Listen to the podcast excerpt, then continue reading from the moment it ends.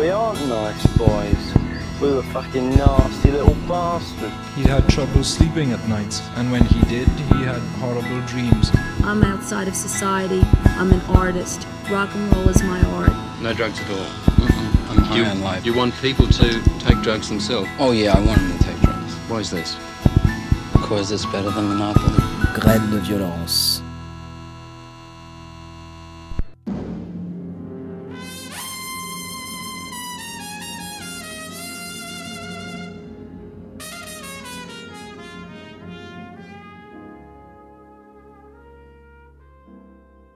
Quand j'ai commencé Graines de violence, j'avais pour ambition première de partager mes passions musicales, de transmettre des boulimies auditives.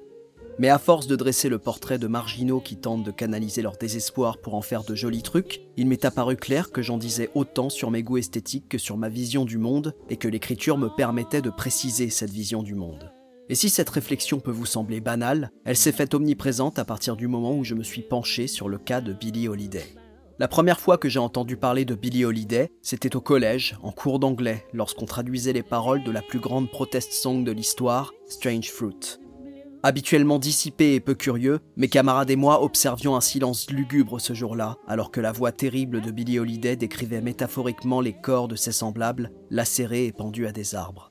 Ce n'est pas un sujet dans lequel on se lance pour se contenter d'un hommage modeste. Le biographe a souvent derrière la tête une intention autre qu'enchaîner platement les anecdotes lorsqu'il s'attaque au récit de vie d'un personnage célèbre, et c'est encore plus vrai quand ce personnage, c'est Billie Holiday. Si elle a suscité l'intérêt d'autant d'écrivains diamétralement opposés, c'est parce que la chanteuse a atteint un statut éminemment symbolique qui permet toutes les démonstrations littéraires, de l'essai politique d'Angela Davis à la logorée esthétisante de Marc-Édouard Nab. Et n'allez pas croire ici que je me compare aux grands auteurs, je suis bien conscient de n'être ni une grande militante féministe, ni un petit polémiste nasillard aux pulsions de nasillon. Malgré tout, il est fort probable que je me risque à un exercice périlleux en produisant mes podcasts, celui de m'exposer à travers des personnages bien plus passionnants que je ne le suis. Prenons l'exemple frappant des biopics. Que comprend-on d'un film comme La Passion du Christ? Est-ce l'observation objective du parcours de Jésus ou est-ce Mel Gibson qui exhibe sa conception sadique de la foi religieuse? Et dans La Môme d'Olivier Dahan, a-t-on eu plus de deux heures durant l'impression d'être face à l'exacte réplique d'Edith Piaf ou de Marion Cotillard occupée à jouer le rôle de sa vie? Ces exemples, je ne les prends pas au hasard, car ils ont en commun une complaisance glauque et démonstrative pour théoriquement illustrer des figures iconiques. Et on retrouve fréquemment cette tare dans les différentes biographies de Billie Holiday. Je déplore cet angle, mais j'en comprends les motivations, ayant moi-même pu faire preuve de racolage dans des épisodes précédents. C'est un piège dans lequel il est trop tentant de tomber. Oui, la vie de Billie Holiday peut être décrite par une succession d'ignominies malheureusement véridiques. Avant même qu'elle ne démarre sa carrière musicale, il y a suffisamment d'éléments spectaculaires pour garnir un grain de violence particulièrement corsé. Elle mérite cependant qu'on évoque son parcours autrement qu'à travers un énième calvaire. Et c'est pourquoi nous tenterons, dans cette émission, de pointer la beauté au sein d'une existence chaotique, celle, maintes fois rabâchée en des termes sordides, de Lady Day.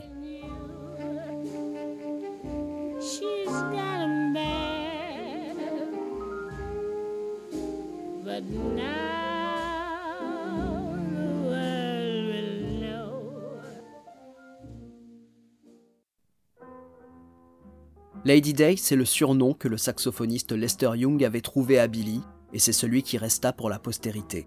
Il s'agissait là d'un titre de noblesse, c'était un hommage que Lester rendait au sourire, aux yeux rieurs de Billy. Tout le monde ne voyait pas la douceur chez cette petite femme potelée et nerveuse, dotée d'une grande gueule incendiaire. Le regard que Lester posait sur elle n'était pas celui de tout le monde. Certes, il était reconnaissant envers Billy et sa mère Sadie de l'avoir hébergé pendant plusieurs mois. Il faut dire que dans l'hôtel pourri où il dormait auparavant, les rats venaient le harceler jusqu'à son lit. Mais Lester n'aimait pas simplement Billy parce qu'elle lui avait offert le gîte. Il n'attendait d'elle aucune faveur, pas plus qu'il n'éprouvait quelconque attirance physique. Ce qui le liait à Billie Holiday était un amour comme il en existait peu, un amour que les mots ne suffisent pas à décrire. À ce stade, c'en est presque une lapalissade, mais pour comprendre la teneur de leur liaison passionnée et platonique, il fallait entendre leur musique et les voir la jouer. Ils avaient en commun une approche anticonformiste de leur instrument, un instinct similaire. Le saxophone de Lester Young ne cherchait jamais à imposer ses solis, il enrobait les mesures avec discrétion, plaçait ses notes avec intelligence pour mettre en valeur le jeu de ses partenaires, il jouait collectif, et c'était absolument l'inverse de la norme de l'époque. Billie Holiday prenait également ses consoeurs à contre-pied. Plutôt que de se reposer sur un coffre qu'elle n'avait pas de toute manière, elle laissait zigzaguer sa voix malicieuse sur les rythmiques ternaires, défiait les mélodies en tintant ses mots d'ironie et laissait son vibrato naturel libre de divaguer avec une aisance insolente. Le chant et le cuivre se laissaient porter par l'idylle, tels deux danseurs divinement synchronisés, l'un toujours prêt à rattraper l'autre en cas de glissade. Billie Holiday avait aussi rebaptisé Lester Young. Elle l'appelait Prez, abréviation de président, et là encore, c'est un surnom qui demeura gravé dans l'histoire du jazz. Cela collait si bien à sa maestria modeste, à l'aisance paisible avec laquelle il jouait de son saxophone. Il survolait la concurrence, mais n'en faisait pas toute une affaire. En dehors de la scène, Lady Day et Prez rendaient le quotidien ludique. Dans leur conversation, le jeu continuait. Ils étaient les seuls à comprendre ce qu'ils se racontaient, ils n'appelaient jamais les choses par leur nom, car tout était codé dans leur langage. Et si on souriait en les entendant parler, c'est que leur rire était communicatif. C'était une complicité unique, une amitié comme on n'en voyait que dans les contes.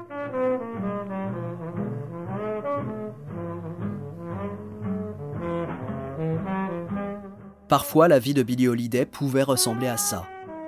Mais ces instants élégiaques contrastaient avec la brutalité habituelle de ses rapports avec les hommes. Billie n'avait guère connu la tendresse, pas plus que la sérénité. Le drame était sa routine, et les moments de félicité étaient d'autant plus précieux qu'ils étaient rares. Mais elle n'était pas passive pour autant. Si elle vivait la violence comme une fatalité, elle n'allait pas laisser pleuvoir les coups sans opposer de résistance. Billie Holiday répondait toujours à ses oppresseurs sans craindre la douleur que ça allait engendrer. C'est ce que beaucoup ont considéré comme du masochisme, terme quasiment omniprésent dans les descriptions de Lady Day. Aujourd'hui, ce trait de caractère qu'on lui a si souvent prêté pour justifier le fait que ses amants distribuaient des beignes laisse un drôle de goût dans la bouche. Si Billie Holiday tombait effectivement amoureuse de type abominable, il paraît franchement compliqué, voire malsain d'affirmer qu'elle tirait un réel plaisir de la douleur physique qu'on lui infligeait. La maltraitance, Billy y avait été confrontée toute son enfance, on la retrouvait jusque dans ses gènes, dans l'histoire intime de ses ancêtres. Dans la famille de Billy, les enfants n'étaient guère choyés. À vrai dire, lorsqu'ils venaient au monde, ils n'étaient même pas vraiment attendus. Elle est née sous le nom d'Eleanora Fagan en 1915 à Philadelphie. Son père, Clarence Holiday, n'a alors que 16 ans et n'est certainement pas prêt à assumer ses responsabilités paternelles. En 1918, il est appelé à combattre en France. À son retour l'année suivante, il entamera une carrière de guitariste et se fera plus que discret dans la vie de Billy. Ce qui ne sera certainement pas le cas de sa mère, Sadie Fagan, qui entretiendra avec sa fille une relation fusionnelle. La plupart des récits lui donnent 18 ans à la naissance de sa gamine, mais dans son autobiographie, Billie Holiday prétend qu'elle en avait 13. Un détail révélateur quant aux liens qui les unissaient, une codépendance affective qui pouvait s'avérer destructrice. À l'évidence, Sadie l'aimait, son Eleanora. Mais Sadie n'avait ni les compétences, ni les moyens d'élever convenablement sa progéniture. Ce n'est pas lui faire offense que de dire cela. Sadie Fagan n'était que le maillon d'un arbre généalogique qui recyclait les drames, et dans l'Amérique du début du XXe siècle, on retrouvait ce genre d'héritage familial dans toute la population noire. Bien sûr que la famille Fagan descendait d'esclaves, que le grand-père de Sadie était un propriétaire blanc qu'il usait de sa domination pour coucher avec certaines de ses servantes et que la grand-mère de Sadie était l'une d'entre elles. Bien sûr que l'esclavage, aboli depuis 67 ans alors, continuait de hanter l'Amérique et qu'aujourd'hui encore on peut en contempler les vestiges partout dans nos sociétés. En 1915, les lois Jim Crow veillaient à la séparation entre noirs et blancs, réservaient l'accès des bureaux de vote aux blancs pas trop fauchés et garantissaient la pauvreté aux noirs, censés se montrer reconnaissants d'avoir été affranchis. Non seulement la ségrégation raciale battait son plein, mais en plus on expliquait aux victimes de ce système que tout ça, c'était pour leur bien. Billie Holiday a débarqué dans un monde qui ne voulait pas d'elle. Jusqu'à l'âge de 13 ans, elle a grandi à Baltimore chez sa tante et sa grand-mère. Elle a arpenté les rues de la ville, a appris les insultes et la bagarre, a dû bosser à l'âge où l'on joue aux billes, a connu le viol et la maison de correction avant même l'adolescence. Puis, lorsqu'elle est partie à Harlem, en 1928, c'était pour rejoindre sa mère et travailler sous son égide dans un bordel forcément malfamé. Si je passe rapidement sur des événements d'une telle gravité, c'est parce que même s'il est impossible de ne pas mentionner la misère totale de cette jeunesse, je n'ai pas vraiment envie de m'y attarder, d'autres l'ont fait à ma place, et il n'est absolument pas interdit de s'y intéresser. Cependant, il est important de savoir combien Billy avait souffert avant même la célébrité pour comprendre les commentaires que cela va générer sur le personnage et la manière dont ce passé douloureux va connoter sa musique.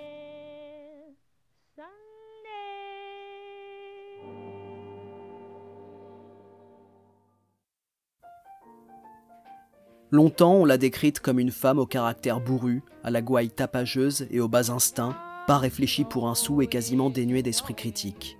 Une racaille, ni plus ni moins, à laquelle le bon Dieu aurait accordé, par miséricorde, une voix d'ange. Un être vulgaire au chant miraculeusement gracieux qui aurait révolutionné le jazz vocal et en serait devenu l'icône absolue sans vraiment l'avoir fait exprès. C'est le genre de fable que se racontaient les premiers mélomanes blancs à l'avoir découverte. Si le critique aime à penser qu'il a une meilleure compréhension de la musique que l'artiste qu'il a lui-même créé, alors imaginez la condescendance d'une certaine élite intellectuelle à propos d'une chanteuse noire issue de l'extrême pauvreté. Écoutez comme elle est formidable, même si elle ne sait pas ce qu'elle fait, peut-on les imaginer s'exclamer? À cela, le livre d'Angela Davis, Blues et féminisme noir, répond de manière exhaustive. Avec beaucoup de pertinence, Davis crée un parallèle entre l'art de Billie Holiday et celui des pionnières du blues Ma Rainey et Bessie Smith. Outre leur couleur de peau, les trois femmes avaient en commun une bisexualité débridée, des penchants hédonistes et un don merveilleux pour le double discours. Longtemps, les Blancs ont considéré le blues comme une amusante distraction, des chansonnettes qui ne voyaient pas plus loin que le bout de leur nez. Évidemment, ces chansonnettes, elles n'avaient jamais été écrites pour eux, les dominants les écoutaient comme on regarde un film sur une chaîne cryptée et n'y comprenaient rien. Le blues était un langage codé, un cri de ralliement destiné au peuple noir, un outil de résistance, un acte purement politique. Et à en croire l'ouvrage d'Angela Davis, la musique de Billie Holiday n'était pas tellement différente. Au début de sa carrière, Billie Holiday disposait d'un choix limité de titres à chanter. Elle piochait parmi les partitions les moins coûteuses du Tin Pan Alley, nom qu'on avait donné à l'industrie musicale new-yorkaise, ancêtre de la musique pop en quelque sorte. Mais ces chansons de fond de tiroir, Lady Day se les réappropriait avec une malice héritée du blues. Certains mots de la vie courante prenaient un tout autre sens lorsqu'ils étaient chantés par une blueswoman. Billy ne l'ignorait pas, elle s'en inspirait consciemment, et la moindre inflexion de sa voix pouvait révéler une signification insoupçonnée derrière un vers à l'apparence creuse. Chez Lady Day, la mélancolie n'était pas qu'une vague licence poétique, elle était chargée d'un contexte d'autant plus lourd qu'il n'était pas ouvertement évoqué. Une bluette amoureuse paresseuse pouvait devenir un discours sur l'intime. C'est cela qui touchait tant le public, et si certaines personnes saisissaient l'ampleur de la confidence, c'était peut-être parce qu'elles étaient concernées par ces mêmes tourments. Lorsque Billy chantait son amour pour des hommes qui la battaient, elle n'exposait pas sa joie d'avoir des bleus et des côtes fêlées, comme beaucoup ont glosé. Billy chantait les drames qui se déroulaient derrière les portes closes, les violences et l'aliénation qui se dissimulaient dans ce qu'elle nommait l'amour, non sans ironie. En mettant en lumière ces sales affaires, elle les sortait du cadre privé pour en faire des sujets de société. Fort heureusement, Lady Day n'a pas connu que des brutes épaisses dans sa vie amoureuse. En 1932, elle rencontra le pianiste Bobby Henderson. Bobby était un doux rêveur, il aimait marcher longuement dans les rues new-yorkaises qu'il connaissait par cœur, et parfois s'arrêter devant les portes d'un troquet pour écouter la musique qui en sortait. Sa mère avait veillé à ce qu'il bénéficie d'une bonne éducation afin qu'il puisse trouver un métier confortable dans ce monde fait pour les Blancs. Mais ce n'était pas la sécurité de l'emploi qui préoccupait le jeune homme. Un jour, Bobby est assis en cours et il ne comprend pas bien ce qu'il fout ignorant jusqu'à la matière que son professeur est en train d'enseigner. Il n'en sait rien car il fait semblant d'écouter. Ce que Bobby entend vraiment, c'est le morceau Sophisticated Lady de Duke Ellington qui tourne en boucle dans sa tête. C'est alors que la décision lui tombe dessus comme la foudre sur un arbre. Il sera musicien et rien d'autre. Avant même qu'il ne réalise ce qu'il est en train de faire, ses pieds se dirigent vers la sortie de la salle de cours et il n'y retournera plus jamais. C'était comme si la musique avait décidé pour lui, car Bobby Henderson n'avait rien d'un impulsif contrairement à Billy. Il la vit pour la première fois dans un club à Harlem, le Dickie Wells Clam House, alors qu'elle chantait de table en table pour quelques maigres pourboires. S'il lui manquait de l'expérience, Billy comblait ses carences grâce à son entrain et sa sincérité. C'était une iconoclaste qui, tout comme Bobby, n'envisageait pas son existence ailleurs que dans le jazz. Lorsque des clients du bar lui proposaient de gagner quelques dollars de plus en les accompagnant à l'hôtel, elle les envoyait bouler avec perte et fracas. Elle avait suffisamment baisé pour de l'argent, nettoyé trop de chiottes pour les blancs, et s'était juré de ne plus gagner la moindre pièce autrement qu'en chantant. Bobby Henderson s'est très rapidement passionné pour cette force de la nature, et Billy s'est entiché de ce pianiste au toucher léger qui la regardait avec tant de bienveillance, les lèvres courbées d'un léger sourire jamais forcé. En toute logique, ils joignirent leurs forces et se mirent ensemble à écumer les clubs de Harlem, à la recherche de reconnaissance et de quoi remplir leur ventre. C'est ainsi que le producteur John Hammond va les repérer et permettre à Billy d'enregistrer avec le clarinettiste Benny Goodman ses deux premiers titres, Brief in the Scotch et Your Mother's Son-in-Law. La chanteuse et le pianiste touchaient leurs rêves du doigt. Il aurait été préférable de raconter qu'ils n'allaient plus se quitter, que jamais Billy n'allait rencontrer d'autres types bien plus antipathiques, mais évidemment ce n'est pas ce qui s'est passé. On ignore le motif de la rupture du couple, mais on peut deviner que le quotidien turbulent de Lady Day n'y était pas pour rien. Il avait du mal avec certaines de ses fréquentations. Déjà à ce moment-là, Billy drainait dans son sillage des marlous peu recommandables, et Bobby ne se sentait pas capable de la protéger. Mais surtout, les disputes avec sa mère étaient franchement effrayantes, et cela brisait le cœur de Bobby de voir ces deux femmes s'aimer et se déchirer si fort. Sadie et sa fille vivaient l'une sur l'autre dans un petit appartement misérable de la 99e rue à Harlem. Tandis que Sadie enchaînait péniblement les gagne-pains, Billy commençait à faire connaître son nom et sa voix dans le quartier tout en ramenant quelques dollars au foyer. Évidemment, tenir compagnie à Sadie n'était plus sa priorité, même si elle ne pouvait s'empêcher d'éprouver quelques scrupules. Peut-être était-ce dû à leur maigre différence d'âge, car il était parfois difficile de savoir qui, de la fille ou de la mère, devait prendre soin de l'autre. Plus Billy s'émancipait, et plus Sadie avait besoin d'elle. Histoire de diluer cette relation étouffante, Billy ne rentrait jamais seul à la maison. Généralement, les margoulins hableurs aux mocassins luisants que Billy attirait comme des mouches ne passaient pas le palier. En revanche, Sadie appréciait la présence de garçons courtois comme Bobby Henderson. Il arrivait que Billy ramène des conquêtes féminines. Elles étaient les bienvenues aussi, elles pouvaient partager le même lit si ça les chantait. Sadie savait se montrer hospitalière. Elle cuisinait pour ses invités, s'intéressait à eux et s'assurait de leur confort. Mais le moindre incident domestique pouvait déclencher les hostilités, et en général il ne fallait pas beaucoup de temps avant que les objets ne se mettent à voler dans l'appartement. Le motif réel de ces engueulades demeurait indicible. Jour après jour, Sadie voyait son Eleanora se transformer en Billie Holiday, et si cela payait une partie du loyer, elle sentait sa fille lentement l'abandonner. Car Billie découvrait un monde qui n'attendait qu'elle. Elle traversait les nuits aux côtés de Lester Young, qu'elle venait de rencontrer et qui était déjà comme un frère. Elle allait bientôt monter sur la scène de l'Apollo Theatre, chanter pour Duke Ellington et enregistrer la première de ses nombreuses collaborations avec le pianiste Teddy Wilson. Désormais, elle attirait les sommités à ses concerts, elle qui n'avait jamais su lire un gramme de solfège. La gamine des rues de Baltimore était en train de devenir la nouvelle sensation des nuits new-yorkaises et sa réputation allait bientôt s'exporter. Dans un monde alternatif, si l'existence d'Eleanora Fagan avait été longue et prospère, les adeptes du concept de rêve américain en auraient fait un cas exemplaire. Mais la vie de Billie Holiday n'est pas une belle histoire de revanche sociale qui viendrait confirmer les bienfaits de la méritocratie. Même au zénith de sa carrière, elle n'eut guère droit aux honneurs qu'elle était supposée mériter. Du racisme, Billy en a bouffé toute sa vie, et ce n'est pas le succès qui l'en a exempté. Sur scène, il n'était pas rare qu'un type du public l'invective pour lui rappeler sa couleur de peau, en des termes que je vous laisse imaginer. Dans certains cas, Lady Day n'hésitait pas à aller directement confronter l'énergumène. Il faut imaginer la chanteuse resplendissante dans sa robe de satin blanc, un éternel gardénia dans les cheveux, quitter son pied de micro, traverser tranquillement la salle bondée pour rejoindre l'enfoiré mal embouché et lui fracasser une chaise sur la tronche. Lorsqu'elle commença à tourner dans tout le pays, c'est dans les États du Sud que Billie Holiday dut subir les pires humiliations. Un soir, alors qu'elle accompagnait l'orchestre de Count Basie, on lui reprocha d'avoir la peau trop claire pour monter sur scène avec des noirs. On lui demanda alors l'impensable, c'est-à-dire de se maquiller en noir pour diminuer le contraste, ce qu'elle finit par faire, la mort dans l'âme. Avec le groupe blanc du clarinettiste Artie Shaw, le cauchemar était permanent. Elle ne dormait ni ne mangeait jamais avec les autres musiciens. Sa présence posait systématiquement problème aux hôtels et restaurants où il se pointait. Trouver un endroit pour aller pisser était devenu un calvaire. Billy avait fini par se résigner à faire ça derrière des buissons.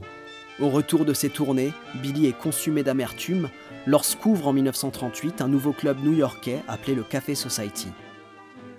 La particularité de ce lieu étant qu'il se revendique cosmopolite et accueille une clientèle noire comme blanche à qui elle promet un traitement égal. Le club assume sa raison d'être politique et bientôt Lady Day en devient l'une des principales attractions. Un jour, un militant communiste du nom d'Abel Miropol se présente au Café Society, un manuscrit sous le bras. Ce compositeur juif d'origine russe ne fait pas dans le divertissement, il a déjà écrit plusieurs textes engagés contre la montée du nazisme, et sa dernière création est une dénonciation virulente d'un démon bien américain cette fois-ci. L'idée lui est venue durant les nuits d'insomnie que lui ont provoqué les photos des lynchages de deux hommes noirs, Thomas Sheep et Abraham Smith. Cette chanson, qu'il aimerait entendre chantée par Billie Holiday, c'est Strange Fruit.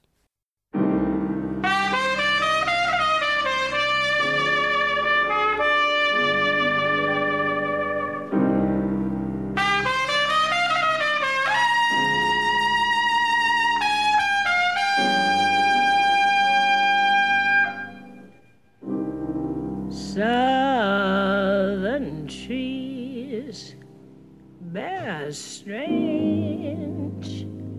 fruit. Blood on the leaves and blood at the root. Black bodies swinging in the southern breeze. Strange fruit hanging from the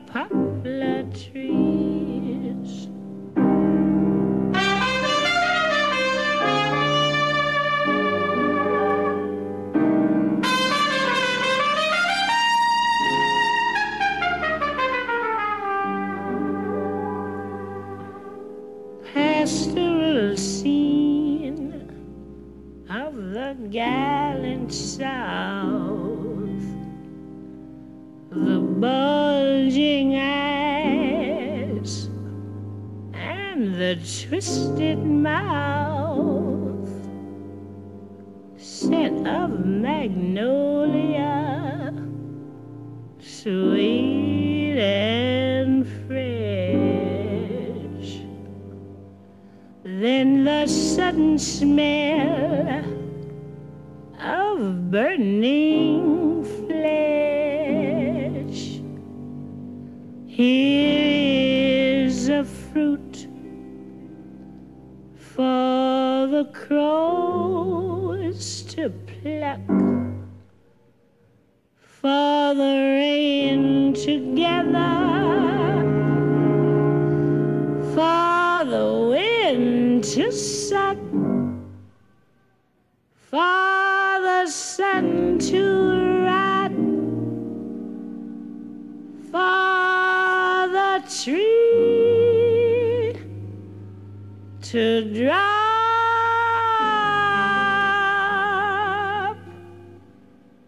Here's a strange and bitter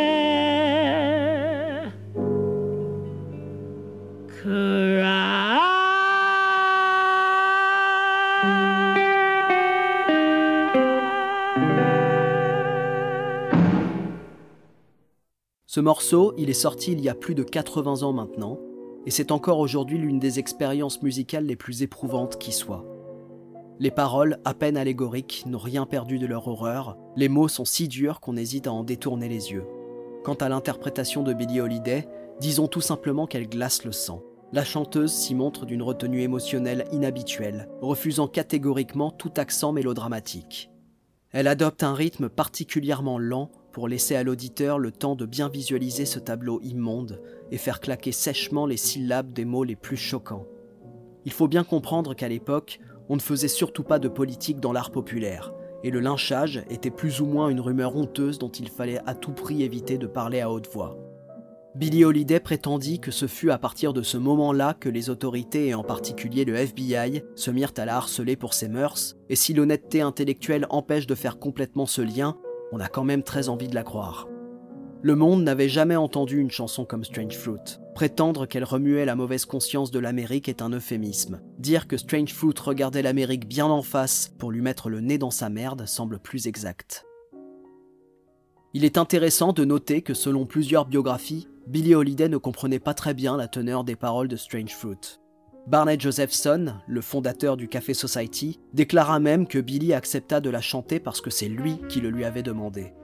Difficile de ne pas voir dans cette affirmation l'incarnation frappante du sauveur blanc qui tire la couverture à lui. Cette théorie nourrit bien la légende selon laquelle Billie Holiday fut une grande chanteuse dont la profondeur accidentelle ne pouvait exister que par l'opération du Saint-Esprit. Dans son autobiographie, Billie Holiday raconte qu'avec le pianiste Sonny White, ils ont travaillé dur pendant trois semaines pour obtenir le ton juste, celui qui convenait à un texte aussi grave que Strange Fruit. Dès la première lecture, elle avait pensé à la mort de son père. Après avoir été exposée au gaz moutarde pendant la guerre, Clarence Holiday était revenu aux États-Unis avec une infection qui, lentement mais sûrement, allait finir par avoir raison de lui. Bien sûr, il aurait pu être sauvé si les hôpitaux dans lesquels il avait tenté de se faire soigner ne lui avaient pas tous refusé l'accès. Il mourut en 1937 et Billy, profondément affecté, en imputa immédiatement la responsabilité au racisme institutionnel.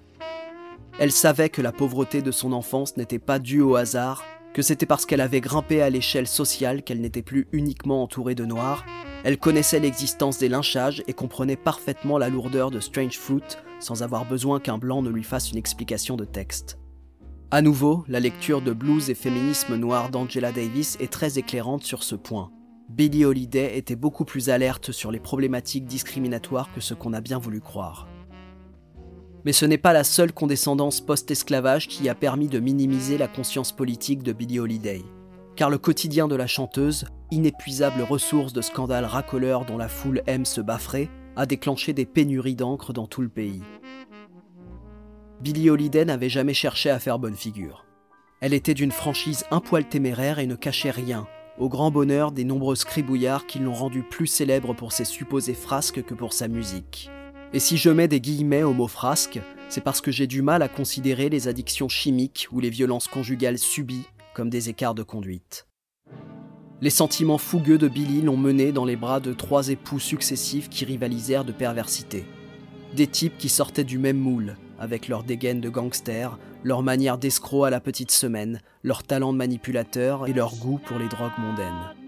Le premier fut Jimmy Monroe, que Billie Holiday rencontra en 1940. Leur mariage donna l'opportunité à Billy d'enfin quitter l'appartement de sa mère, avec qui la relation était devenue exécrable. Celle qu'elle entretiendra avec Monroe allait s'avérer bien pire encore. Il n'attendait même pas d'être rentré chez eux pour la frapper. Il devait prouver au monde et à lui-même qu'il dominait cette femme si charismatique et forte en caractère, cette femme qui n'était rien d'autre qu'un trophée pour lui. Et pourtant, l'amour que lui vouait Billie Holiday était d'une désarmante et inexplicable sincérité. Sur le titre Don't Explain, dont elle avait écrit les paroles, Lady Day semblait bien consciente de l'irrationalité de son attachement pour un mec qui la battait et la trompait allègrement. Lipstick, explain.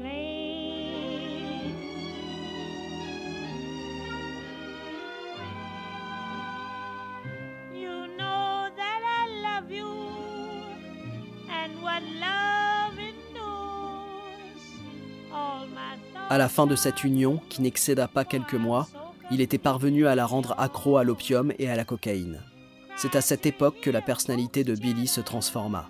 Sa générosité, son humour, sa force de résilience, toutes ces qualités que Lester Young avait tant aimées en elle, commençaient à s'évaporer. Son humeur s'assombrissait, sa patience diminuait, et son langage déjà fleuri dès le départ était devenu constamment ordurier.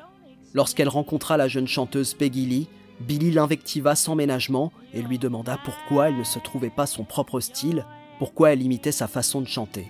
Désarçonnée, Peggy Lee répondit avec candeur que c'était parce qu'elle l'aimait, tout simplement.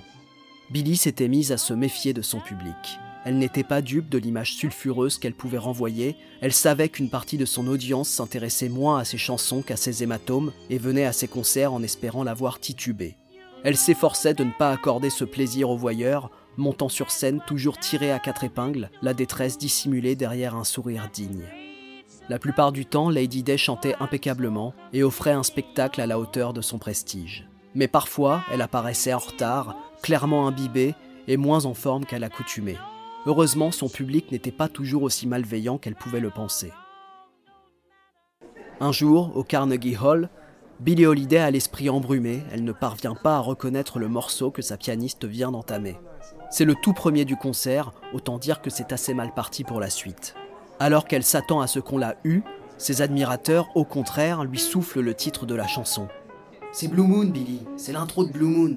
Elle n'entend pas immédiatement ce qu'on lui dit et demande à la salle de répéter avec un rire légèrement nerveux qui se propage rapidement parmi les convives. Blue Moon, Billy, il faut que tu chantes Blue Moon. Lorsqu'elle comprend enfin, elle peine à cacher son hilarité et le public s'esclaffe avec elle avant de l'applaudir à tout rompre. Après cela, Lady Day reprend le contrôle et livre une des performances magistrales dont elle a le secret.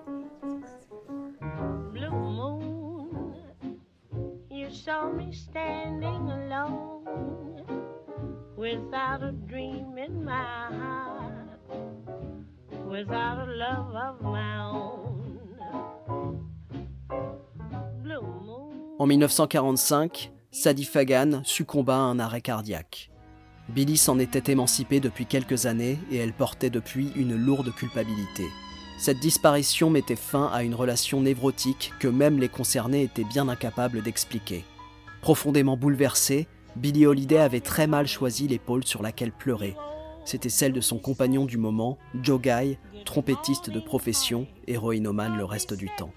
Désormais, il apparaissait clair pour le tout New York que Billie Holiday se piquait. Pour son impresario Joe Glazer, il y avait urgence, elle devait décrocher au plus vite. Ce n'était en rien une bonne intention de la part de cet ancien proxénète réputé cruel, qui craignait surtout de perdre une colossale source de revenus. Billy n'avait jamais été aussi populaire. Elle s'était trouvée un pianiste fiable et talentueux en la personne de Bobby Tucker, pouvait se permettre de choisir ses chansons avec plus de soin, et en écrivait même de magnifiques comme God Bless the Child et Fine and Mellow. Bref, le risque était trop gros pour Glazer.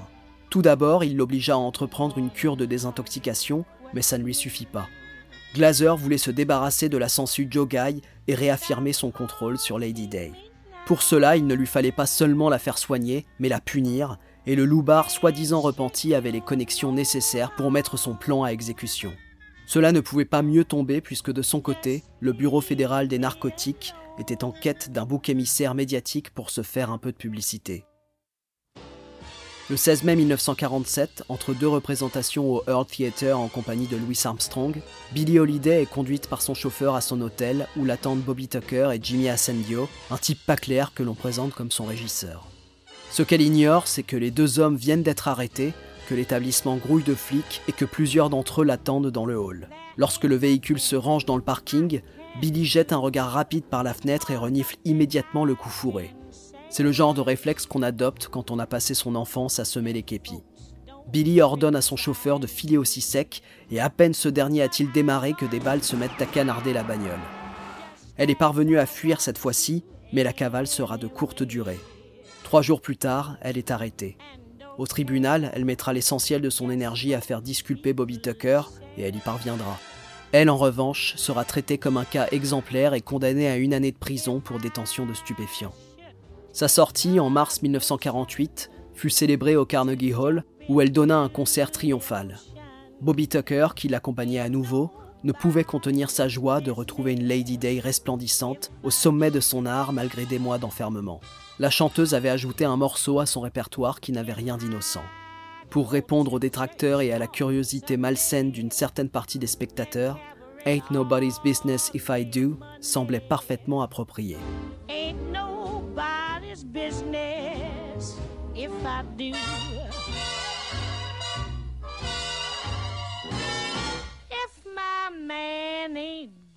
Mais ses ennuis judiciaires avaient eu une conséquence désastreuse. On lui avait confisqué sa cabaret de card, ce qui l'empêchait de se produire dans la plupart des salles new-yorkaises et la reléguait dans des clubs de seconde zone.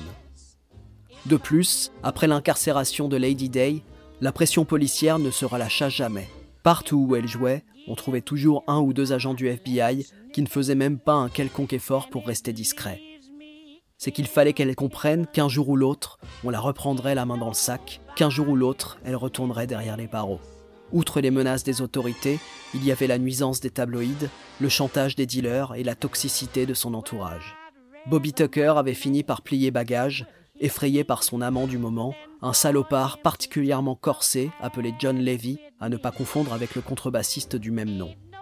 Après l'avoir essoré de son dernier dollar, John Levy la moucharda pour s'en débarrasser et Billy évita la tôle de justesse. À partir des années 50, son épuisement moral et physique devint flagrant sur les enregistrements. La voix de Lady Day avait souffert des abus et était devenue rocailleuse, presque métallique. Là où on pouvait entendre auparavant une ironie malicieuse, il y avait dorénavant une mélancolie sans nuance. Les choix musicaux de la chanteuse ne venaient pas amoindrir cette impression. Exit le big band sautillant de Teddy Wilson, place à l'orchestre philharmonique mélodramatique de Ray Ellis. Les critiques eurent la dent particulièrement dure avec Lady in Satin, l'album qui résulta de cette association. Aujourd'hui, on considère sa rudesse exceptionnelle comme un instant primordial de sa carrière, le témoignage unique d'une artiste au bord du gouffre dans toute sa cruelle sincérité.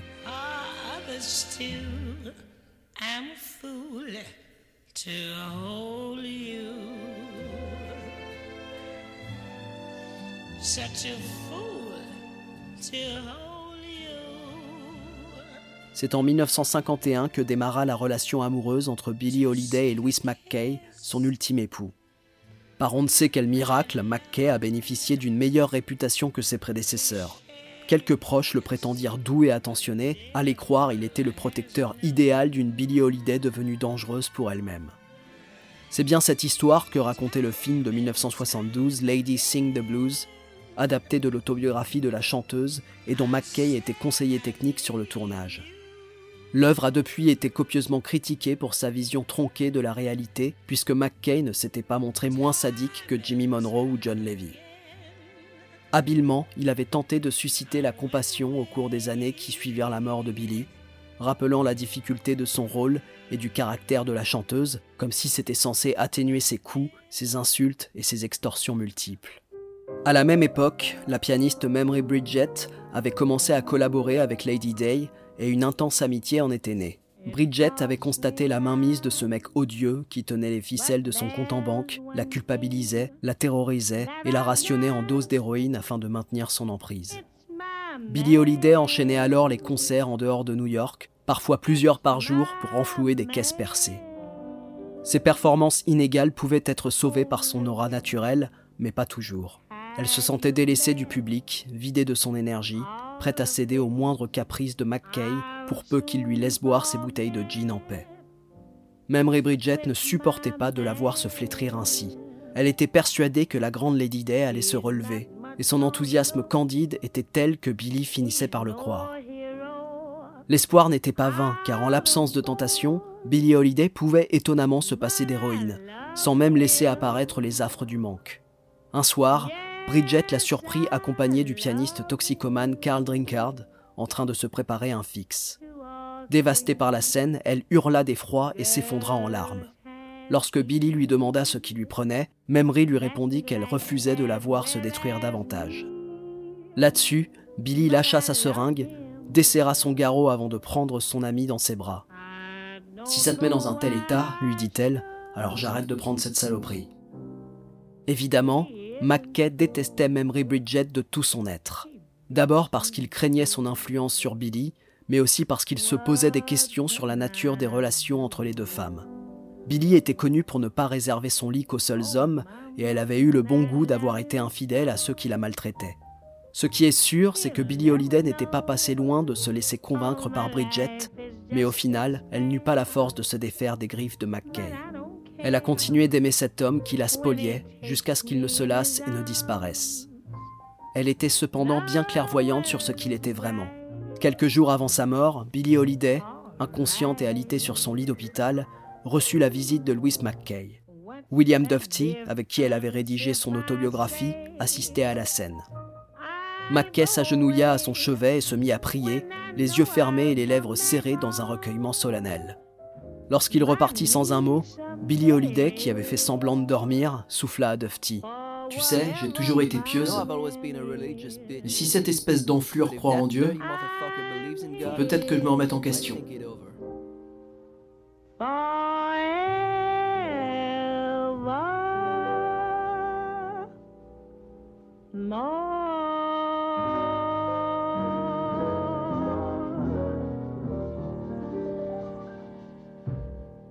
On a beaucoup décrit la fin de carrière de Lady Day comme une lente agonie artistique qui épouserait sa trajectoire vers la mort. Des témoignages viennent néanmoins contredire ce cliché. Certes, elle a parfois déçu son public, et il est vrai que certains patrons de clubs l'engageaient, malgré leur crainte d'être confrontés à une chanteuse peu respectueuse des clauses contractuelles et trop affaiblie pour assurer.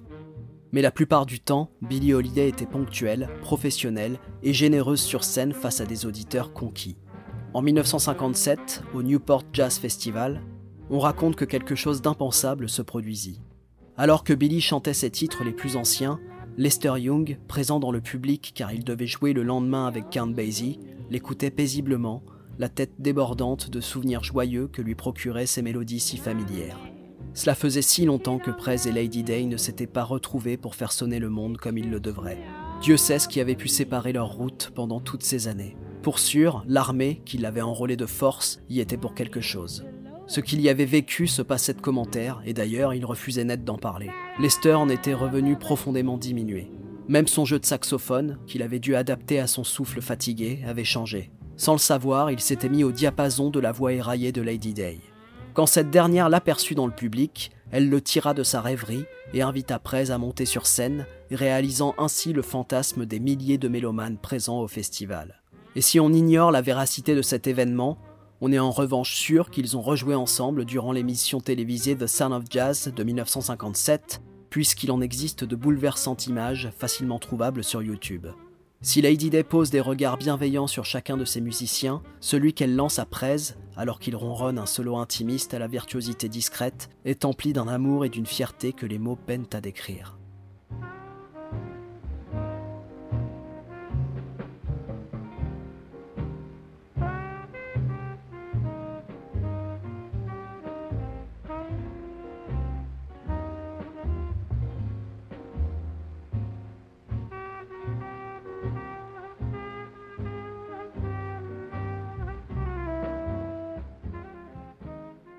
Quelques mois plus tard, lors des obsèques de Lester Young, alors que le cercueil s'enfonçait dans la terre, Lady Day poussa un soupir lucide et les yeux embués de larmes, chuchota qu'elle serait la suivante.